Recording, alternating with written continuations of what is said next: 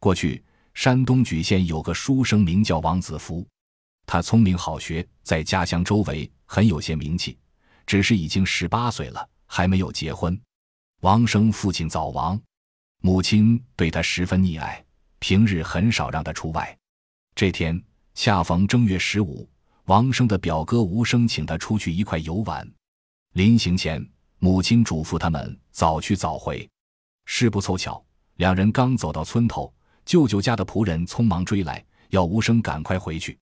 吴生没办法，只好告别王生，随仆人回家去了。吴生一走，王生也没兴趣了。他正想回家，忽然看见一群美丽的姑娘说说笑笑的在桥头游玩。王生一阵高兴，便独自闲逛起来。王生正漫步桥头，迎面一位少女手持梅花，带着丫鬟走过来。王生见少女生得十分美貌，两只眼直勾勾地盯着他，发起愣来。那少女从王生身边走过，丫鬟悄悄地对他说：“你看那个书生，一双贼眼老是盯着你，看样子准没安好心。”少女深情地回头看了王生一眼，随手将梅花一扔，微笑着走了。少女一走，王生就像掉了魂一样，他将少女丢下的梅花拾起来。不由得对花遐想：若得小姐为妻，则死而无怨。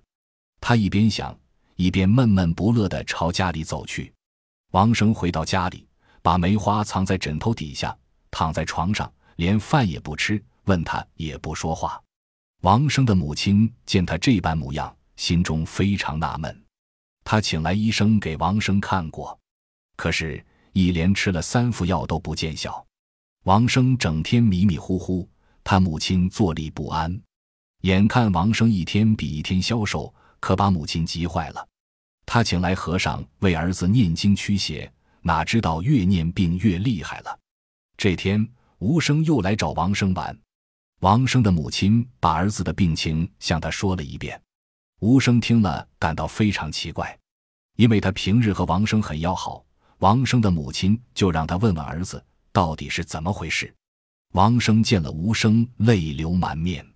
吴生一面安慰他，一面询问生病的原因。王生毫不隐瞒地把爱上那个姑娘的心事讲了出来，并请求吴生帮忙。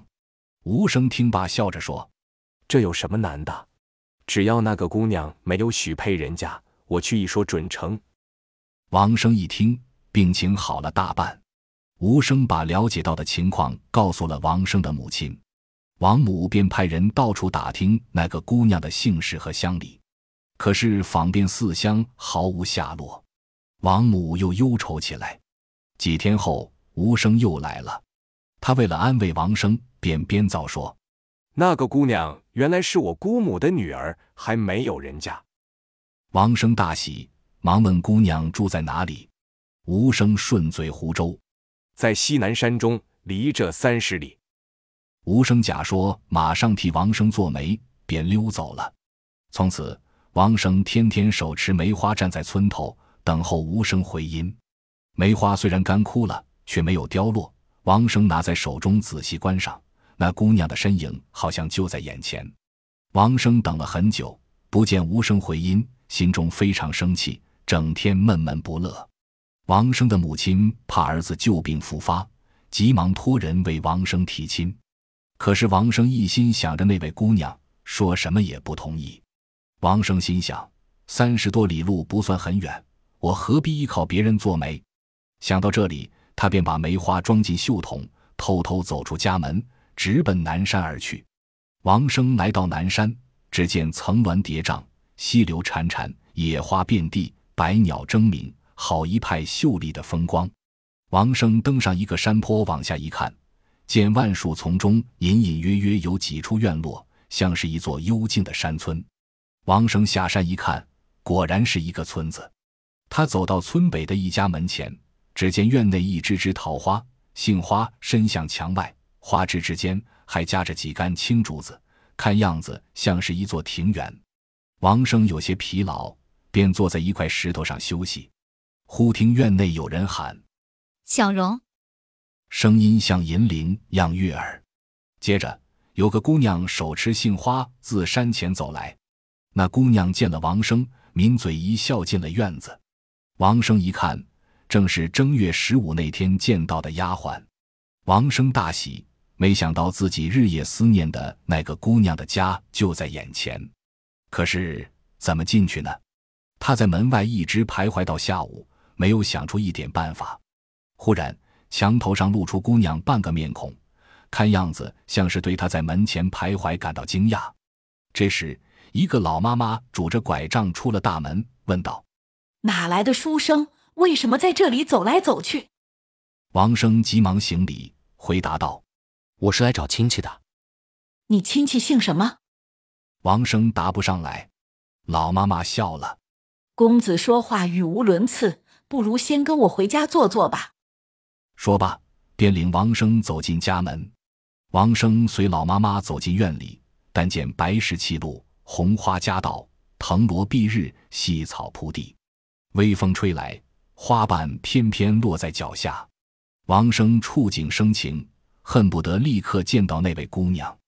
老妈妈领王生又进了一个院门，这里青瓦粉墙，房舍齐整，屋前豆棚瓜架，错落有致。整个庭院既幽静又雅致。老妈妈把王生领进屋里，里面粉壁光洁如镜，桌椅床铺都很干净。这时，窗外隐隐约约有人往里偷看。老妈妈喊道：“小荣，有客人来了，快去做饭。”那人答应一声，疾步走了。王生坐定，老妈妈问：“看公子面熟，你外祖父是不是姓吴？”王生一惊，连忙回答：“是。”老妈妈高兴地说：“这么说，你是我外甥了，你母亲就是我的亲妹妹。”王生一听，更觉奇。王生试探着问：“不知姨母家姓什么？家有何人？”老妈妈说：“俺家姓秦，老身身边有个女儿，生的倒也伶俐，只是缺乏教养。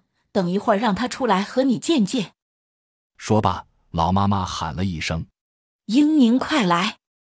话音未落，只见一个如花似玉的姑娘用衣袖掩着嘴，嬉笑着先连进来，后面跟着那位名叫小荣的丫鬟。老妈妈一见英宁这个样子，生气地说：“你表哥初次来，还不快上前行礼？一个劲儿的傻笑，成什么体统？”英宁这才忍住笑，站在那里。老妈妈又对王生说。这就是你的表妹英宁。王生问：“表妹多大了？”英宁一听，又笑起来。老妈妈忙说：“她今年十六了，这么大还像个孩子。”老妈妈问过王生，知道他还没有结婚，便说：“英宁也没有婆家，要不是近亲，倒是挺好的一对。”王生听了，心头高兴，呆呆的瞧着英宁。这时。小荣低声对英宁说：“他的一双贼眼至今没改。”英宁一听，边笑边对丫鬟说：“咱去看看碧桃花开了没有。”说罢，带着小荣走了。英宁走后，老妈妈对王生说：“你来到这里不容易，应该多住几天。闷了，屋后有个小园子，那里还有书房，可以读书。”王生听罢，十分感谢姨母的关照。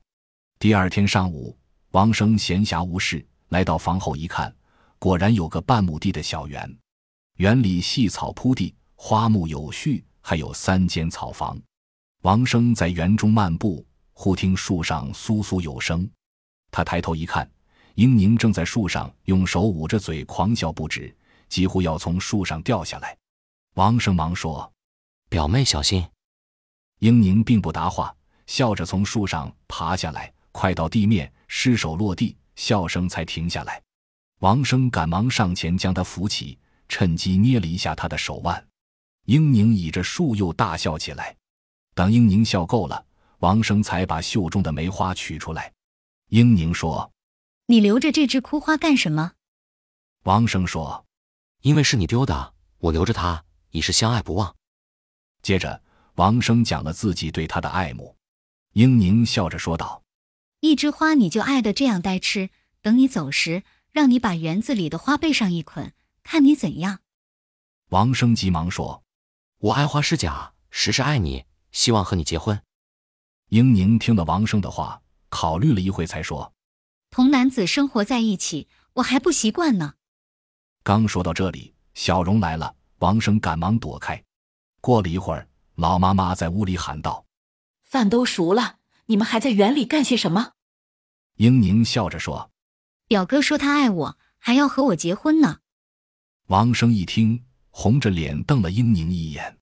幸亏老妈妈耳朵聋。没有听清英宁刚才说的话，王生忙用别的话岔开。王生怕英宁再说出不该说的话，便小声对他说：“刚才那种话是背人的。”英宁大笑道：“背别人还能背我母亲？况且都是人之常情，怕什么？”王生一听，只恨英宁太痴。第三天早饭后，王生正想出门游玩，碰巧家里的仆人牵着两头毛驴找来了。王生觉得很奇怪，仆人说：“公子三天没有回家，老夫人派人四处寻找，问过无声，才知道公子在这里。”王生请求带着英宁一块走。老妈妈说：“带他去认认姨母也挺好。”正好英宁笑着走来，老妈妈瞪了他一眼：“表哥要你到他家住几天，快去换换衣裳。”老妈妈让王家的仆人吃了酒饭。才送他们上路。临行前，老妈妈嘱咐英宁：“姨母家是书香门第，到那里多学诗礼，好让姨母给你找个好婆家。”王生与英宁骑上毛驴，不一会走到山坳。他们回头看看，老妈妈还在门口远望。王生带英宁回家后，母亲见儿子领来这么个大姑娘，就悄悄问他是怎么回事。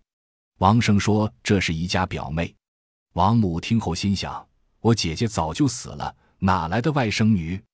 王生便把在南山的情形说了一遍。王母一听，吓得不得了。王生的母亲试问英宁，英宁说：“我虽不是老母生的，但老母比亲娘还亲。”接着，他把母亲的长相和为人细说了一遍。王母将信将疑，但对英宁不好直说。正在这个时候，无声来了。王生的母亲赶忙把英宁的事情向他讲了一遍。吴生惊奇地说：“秦家姑姑去世后，姑父又同胡仙生了一女，取名英宁，难道是她？”这时，室内传来英宁的笑声，大家正在私下议论。英宁已出现在众人面前，他落落大方地对吴声深深施礼，然后放声大笑，弄得大家莫名其妙。为了弄清英宁的来历，吴声和王生又到了南山，山前的村落不见了。两人正感到奇怪，吴声突然说：“对了，这里就是埋葬秦家姑姑的地方。”两人回到家里，把南山的情形一说，王生的母亲吓得不知怎样才好，把英宁送走，还是留他住下。大家都无主张，王家的人都怕英宁，只有王生不害怕。仍像原来那样爱他。再看英宁，也不知道忧愁，只是不住的憨笑。王生的母亲没有办法，只好让他和丫鬟们住在一起。英宁天天与丫鬟们在一块纺织刺绣。开始，丫鬟们都躲着他。时间一长，大家发现英宁聪明能干，心地善良，为人正直，也就慢慢和他亲热起来了。英宁纺织。刺绣十分出色，再加上他的优点非常突出，人们渐渐的对他爱笑的毛病不再挑剔了。时间一长，王家的人没有一个不喜欢他的。王生的母亲偷偷的观察了好长时间，感到英宁确实是个十分难得的好姑娘，心里的疑团也渐渐的解开了，于是决定让儿子和英宁结婚。结婚的时候，英宁笑得直不起腰来，拜天地都拜不成了。王家拿他没有办法，不得不减去许多礼仪。结婚以后，王生担心英宁不懂事，会在众人面前泄露一些背人的事情。哪知道英宁说话很有分寸，从来不在别人面前说一句有关夫妻生活的事。英宁越来越讨人喜欢。每逢王生的母亲有犯愁的事，英宁笑着开导一番就排解了。丫鬟们有了过错，都托英宁在王母面前讲情。因而得到宽恕。英宁非常喜欢养花，听说谁家有了好花，就托人去要，还偷偷的卖了金钗，打发人四处购买名贵花卉。几个月以后，在英宁住的地方，到处是花，万紫千红。西林有一架木箱，紧靠着王家的院墙。英宁经常爬到墙头上去掐花，有时候被王生的母亲碰见，免不了责备几句。可是英宁总是不改。一天，西林家的公子看见正在掐花的英宁，就上前调戏，英宁也不躲避。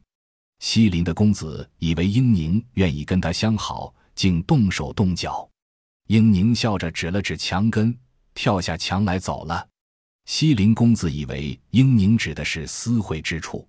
晚上，他来到墙下一看，果然有一个女子。西林公子上前拥抱，忽然大叫一声，跌倒在地。他仔细一看，哪里是什么女子？原来是一棵朽树。